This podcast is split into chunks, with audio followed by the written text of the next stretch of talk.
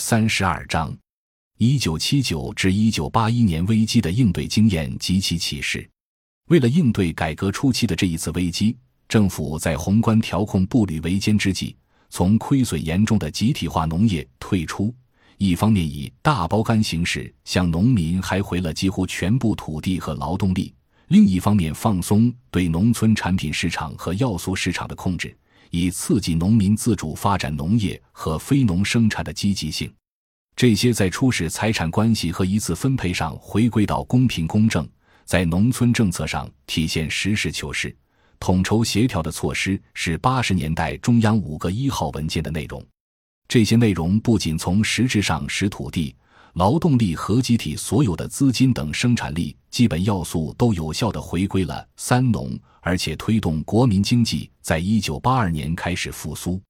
随之，在一九八三年之后出现持续五杠六年的高增长，其中农村中小企业的发展带动城镇化发展，使得农民收入在一九八八年再度发生通货膨胀之前，连续四年增长速度快于城市居民收入。同期城乡居民收入差距迅速缩小，农村消费水平大幅度增加，农村消费额曾一度占全社会商品零售总额的百分之六十以上。中国也因此在八十年代出现了内需拉动性的黄金增长，而这种黄金增长本来应该是新世纪科学发展观的重要的内涵性依据，以及。中央政府在二零零三年才提出的科学发展观，早在二十世纪八十年代就曾经在农村发展领域有过足以支撑其理论的客观经验。只不过，这一对科学发展观理论构成支撑的经验，却在二十世纪九十年代主流舆论的瓦釜雷鸣中，被后来的利益集团刻意忽略了。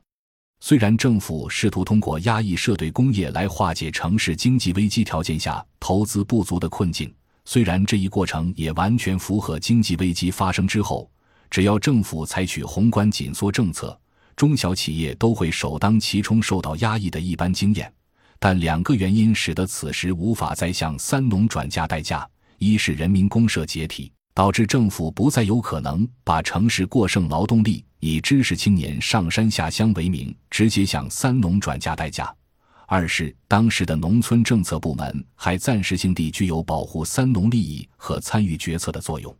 因而在此阶段向三农转嫁危机代价的政策并未产生实质效果。据此可知，中国在八十年代曾经出现过长达十年的科学发展的事实。反过来，也为中央政府新世纪的战略调整决策提供了重要的历史经验。加大投入力度，促进三农自主发展，是能够为中国特色的化解经济危机之路奠定必要基础的。本章已经播讲完毕，感谢您的收听。喜欢请订阅专辑，关注主播，主页有更多精彩内容。